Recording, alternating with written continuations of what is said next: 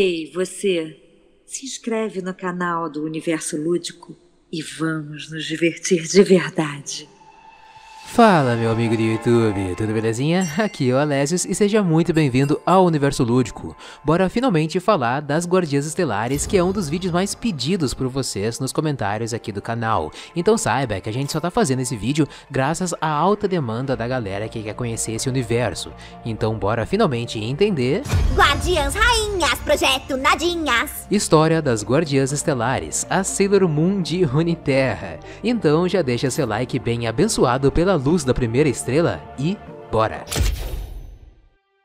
No início de tudo, havia a primeira estrela, e ela se sacrificou para que a luz se espalhasse por todo o universo, iluminando ele. Com esse sacrifício, novos mundos nasceram, e neles jovens guerreiras que seriam escolhidas pelo destino para proteger a luz das estrelas. No momento em que uma guardiã morre ou é corrompida pela escuridão, o seu poder renasce no corpo de uma nova guardiã, que é escolhida pela sua força, determinação e coragem. Além disso, existem vários grupos de guardiãs estelares espalhadas por Runeterra, mas quando surge alguma batalha importante para proteger o universo, esses grupos de guardiãs estelares se reúnem para lutarem pela mesma causa. Todo o poder dessas guardiãs vem da luz estelar da primeira estrela, e quanto maior o brilho de cada uma delas, maiores são as suas chances de um dia elas serem corrompidas pelo abismo das trevas. A Lux tem constantes pesadelos, onde ela e as suas amigas estão caindo em direção à escuridão. Ela enxerga com clareza que elas estão se desfazendo com a queda, como se estivessem morrendo, e a Lux entra em desespero por ela não conseguir fazer nada para que salve elas daquele fim. É como se ela tivesse prevendo a morte dela e das suas amigas, ou prevendo que elas seriam corrompidas pela escuridão mais cedo ou mais tarde, mas nem tudo no sonho é apenas uma ilusão. A Lux enxerga a Jinx morrendo e acorda desesperada desesperada. Ela tem um sopro de alívio ao acordar e se vê rodeada pela Jana, pela Pop e pela Lulu. Mas então esse alívio vai embora, dando lugar à angústia quando ela olha para a classe da Jinx e não enxerga ela ali junto das outras. A Jinx e a Lux são amigas desde a infância. Elas são muito fiéis uma à outra, mas como a Jinx é a Jinx, não importa em qual universo ela esteja, né? Ela sempre vai ser esquizo. E num dia ela surtou com a Lux e o restante da equipe no fim de uma batalha e agindo pela força do impulso, ela abandonou as suas amigas. Vê se sente a minha falta, viu, Lux? Não se preocupe, Lux. Você sabe que eu vou voltar. Mas com o tempo, a Jinx consegue colocar a cabeça no lugar e percebe que as guardiãs estelares somente são fortes se elas permanecerem juntas. Então ela engole o seu orgulho e aparece de volta para o seu grupo durante uma batalha contra as criaturas da escuridão. E tudo fica em ordem de novo, pelo menos por enquanto. Falando um pouco mais sobre as meninas e esse grupo específico de guardiãs estelares, a Lux é a líder do grupo, ou pelo menos tenta ser, já que ela por ser muito muito jovem, ela acaba deixando que as coisas fujam um pouco do controle. A gente consegue! Pensamento positivo! Por ser bem inexperiente, a Lux precisa de uma mentora, e essa mentora acaba sendo a Jana. Ela é um pouco calada e bem misteriosa, nunca revelando as suas origens ou falando do passado dela, mas ela tem um bom coração e é muito atenciosa com as suas amigas. A Jana é acompanhada pelo familiar Zéfiro, que é o seu amigo mais antigo. Tem também a Pop, que mesmo sendo bem pequenininha, ela é muito valentona e sempre se coloca na linha de frente das batalhas que elas enfrentam. A Pop é tão durona que ela é a única que simplesmente não quis ter um mascote para ela. Nesse caso, no lugar de um familiar, a Pop escolheu o seu martelo para ser o seu foco arcano. Pronto, martelo! Uma martelada por vez. A Lulu, por sua vez, ela é praticamente uma criança de tão fofa. Ela é a integrante mais nova do grupo. Ela é muito criativa e talentosa, adora desenhar, tem paixão por banquecas e é acompanhado pela Pix. Oh, que inovação, né? E para finalizar esse grupo tem a Jinx, que vive fingindo não se importar muito com as suas amigas e fica zombando delas. Mas esse é só o jeito dela, porque basta aparecer qualquer perigo que ela é a primeira a querer proteger as guardiãs estelares. É só tiro, granada e bomba! A Jinx, diferente de todas as outras guardiãs do seu grupo, não tem um, mas dois mascotes, que são o Shiro e o Kuro. Perceba que um é o oposto do outro, um é branco e o outro é preto, um é fofo e o outro é mais agressivo, referências à personalidade perturbada da Jinx. Além disso, eles também são referências ao Fishbones e ao Pau Pau, que são as armas dela no universo canônico do joguinho, né? Olha, Shiro, brinquedo novo. Presentinho pra você, Kuro! No conto A Queda das Estrelas, a gente acompanha mais um dia normal na vida das guardiãs estelares do grupo da Lux. Tudo começa com a Lux tendo mais um daqueles sonhos confusos em que ela e as outras meninas estão sucumbindo à escuridão. O mundo já viu escuridão demais. No dia seguinte, todas elas estão reunidas na cozinha. A Pop tá preparando panquecas, a Lulu tá comendo e desenhando, a Jana tá observando o vento do lado de fora, sempre muito misteriosa, e a Jinx tá roubando roubando as panquecas da Lulu, zombando de todo mundo. E observando essa cena toda, tá a Lux tentando dizer alguma coisa, mas ela sempre acaba sendo interrompida por uma delas.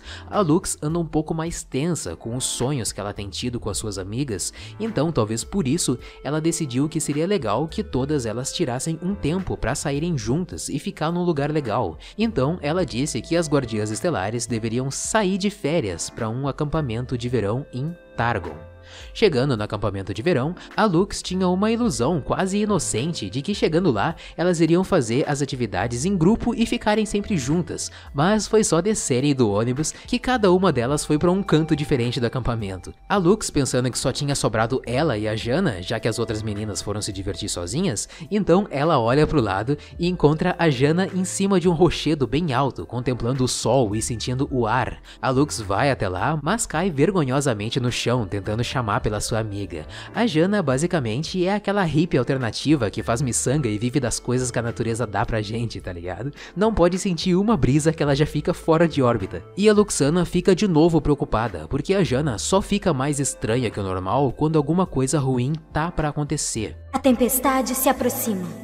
Então as duas se reúnem e vão até o mural de informações do acampamento para pedir um mapa. Chegando na recepção do acampamento, elas são recebidas por uma mulher de longos cabelos negros. A Lux tenta se apresentar com toda a educação do mundo, mas logo ela é cortada pela rispidez da recepcionista. A Lux nesse conto basicamente só leva a patada de todo mundo, tá galera? Ela tenta ser querida, mas geral só pisa na coitada. As Irmãs Estelares, que nome bonitinho. Responde a mulher num tom claro de deboche. Essa recepcionista não é ninguém menos do que a Sindra.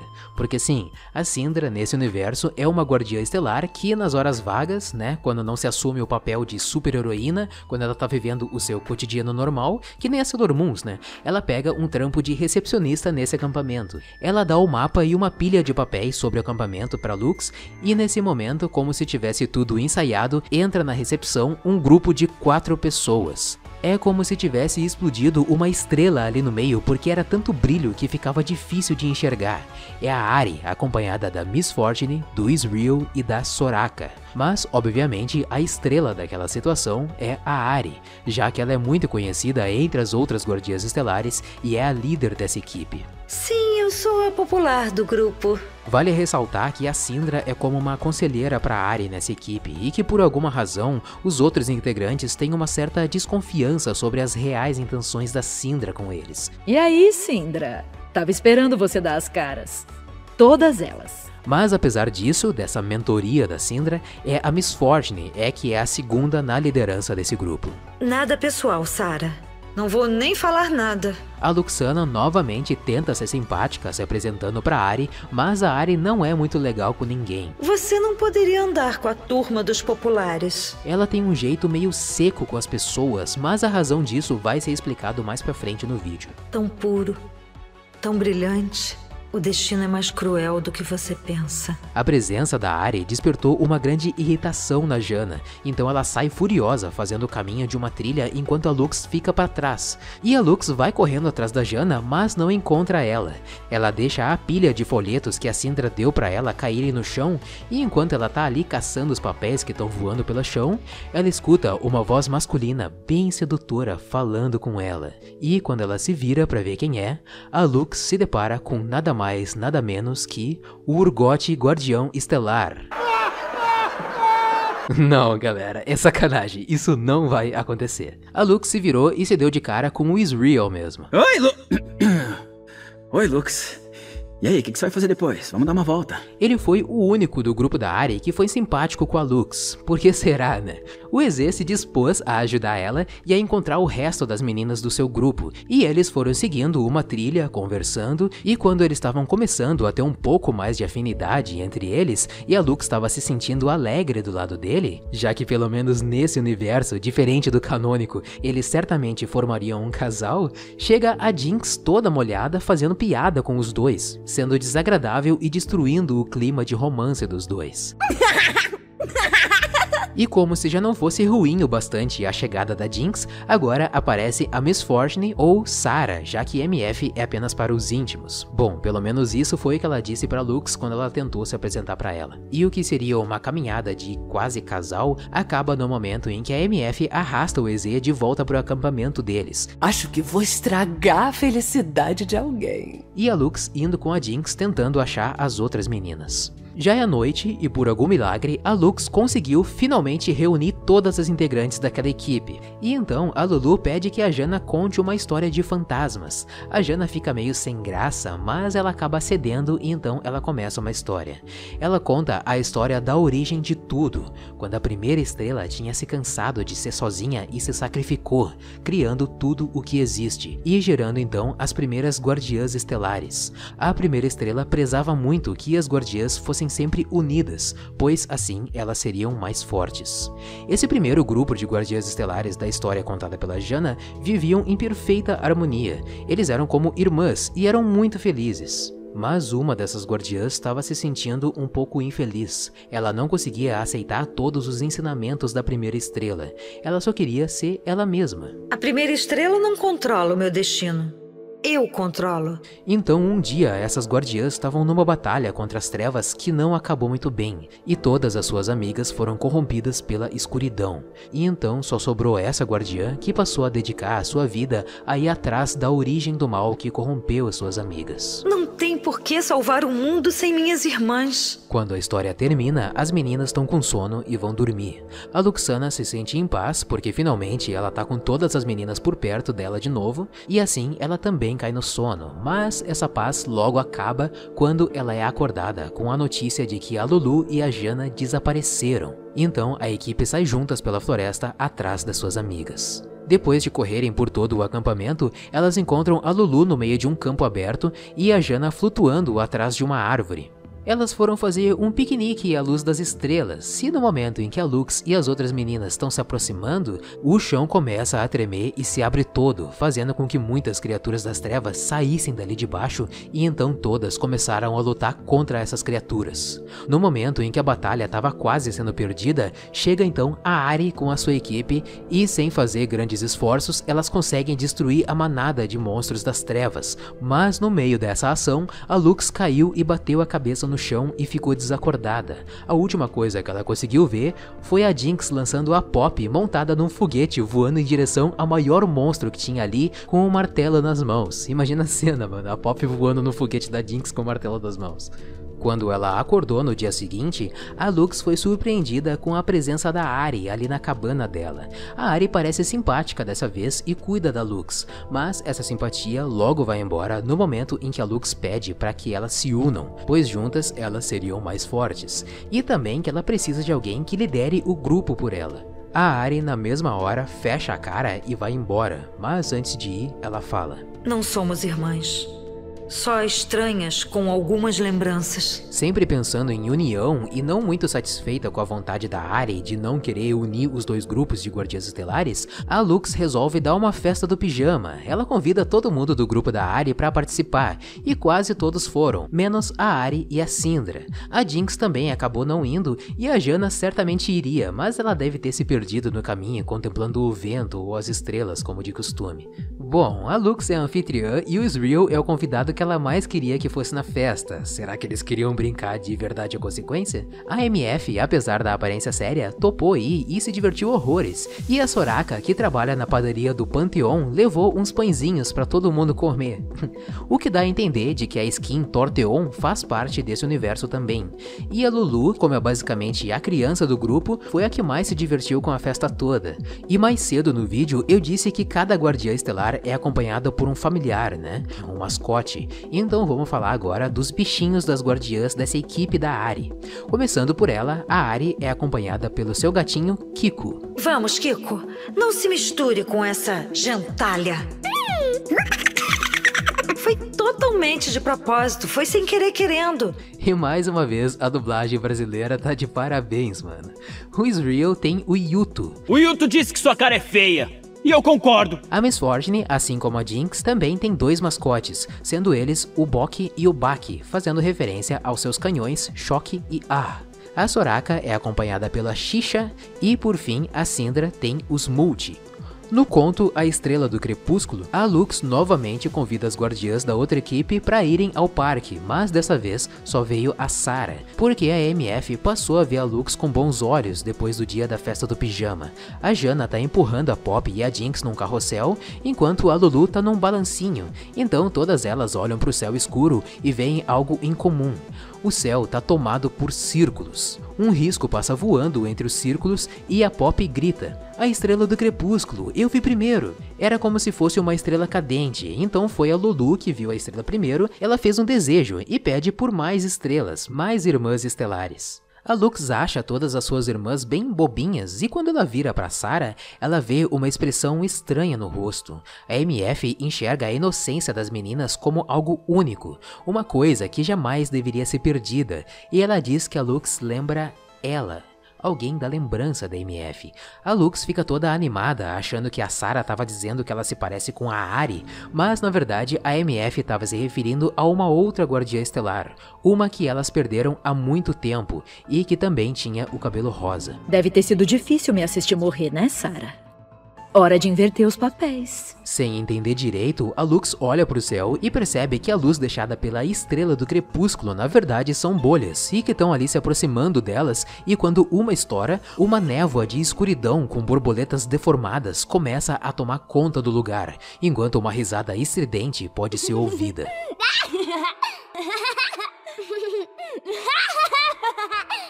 As bolhas formam um portal que se abre e de lá de dentro sai algo que parece ser um tentáculo de uma criatura sombria. Elas começam a lutar contra essa criatura e no meio dessa batalha, o monstro faz com que uma bolha estoure bem perto da Lulu, espalhando uma névoa negra sobre ela que vai expandindo muito rápido, cada vez mais. A Luxana pega a Lulu imediatamente e coloca no seu colo, tentando fazer ela acordar enquanto as meninas, com todo o cuidado, terminam com a batalha. A Lulu tá adormecida, respirando. A Luxana tenta acordar ela com o seu bastão de luz, mas sem sucesso. Perdidas! Elas estão perdidas! Está escuro agora! Eram coisas que a Lulu falava sussurrando enquanto ela parecia estar num profundo pesadelo, até que de súbito ela acorda e diz: Ela está vindo! A Lux tenta ser otimista e pensa que a Lulu tá falando que a Ari é que tá quase chegando, mas a Sarah diz que não. E ainda ela revela que naquela noite da festa do pijama, a Ari não foi nessa festa porque ela tinha que resolver uma coisa sozinha, e que desde então elas não estão se falando mais porque a Ari desapareceu. E o conto acaba sem a gente ter certeza se a Lulu foi corrompida pelas trevas ou não. Como eu disse antes no vídeo, a Ari se tornou uma pessoa muito seca e amargurada por causa de algum trauma do passado dela. O que aconteceu foi o seguinte.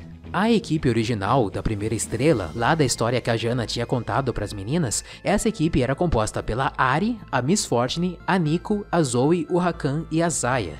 Tudo estava em perfeita harmonia, mas a Zoe não tinha amor no coração dela. Tudo que ela sentia era uma imensa vontade de espalhar o caos, e então ela pegou os seus poderes e usou eles para corromper todo o grupo das Guardiãs Estelares originais. E as únicas que sobreviveram a isso até então eram a Ari e a Miss Fortune. Pena que não conseguiu me salvar, Ari. E agora? Quem poderá te defender? Durante eras, a Zoe viveu a sua vida caçando pelas escolhidas da primeira estrela para corromper uma por uma, querendo acabar de vez com as guardiãs estelares. A Zoe é acompanhada pelo seu mascote, Correu.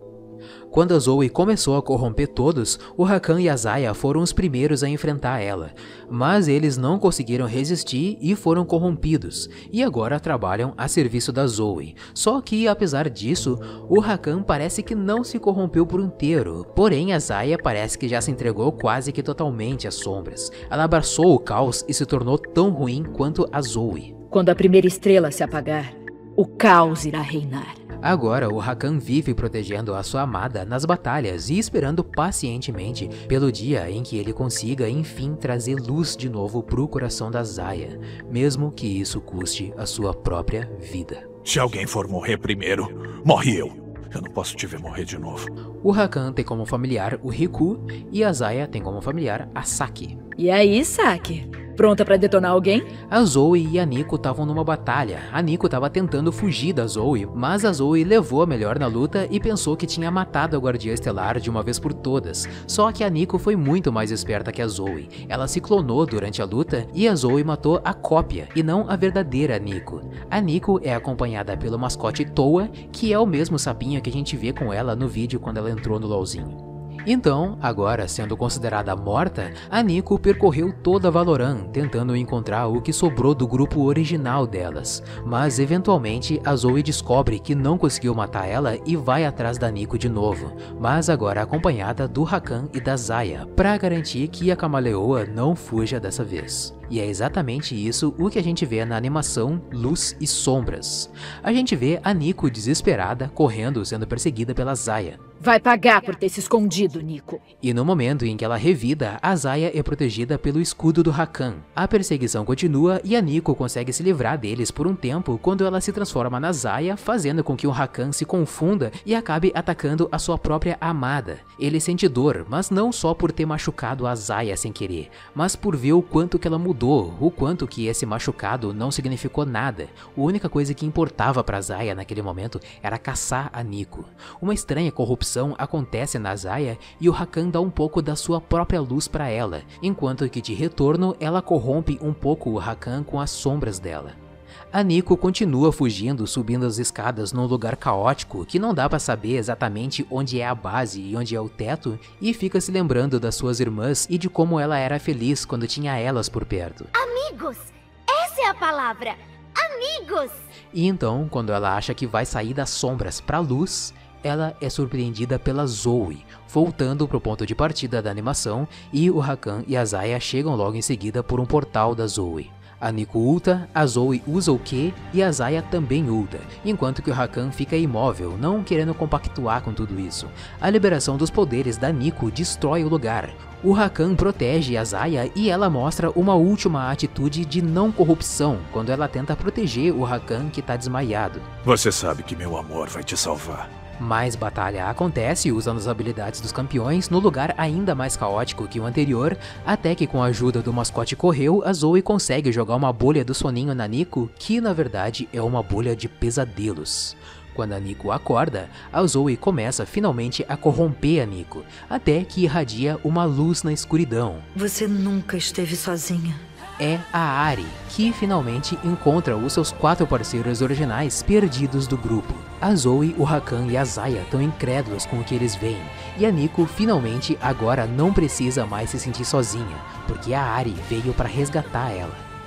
A gente não sabe o que acontece depois disso. A Ari junto com a Nico podem lutar contra a Zoe, o Rakan e a Zaya e fazer eles voltarem ao normal? Pode ser. Afinal, me parece muito que a intenção da Ari não é só salvar a Nico, mas sim restaurar todo o grupo original, deixando nenhum na escuridão.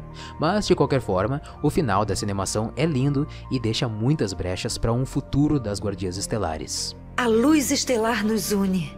Vamos mostrar do que somos feitas.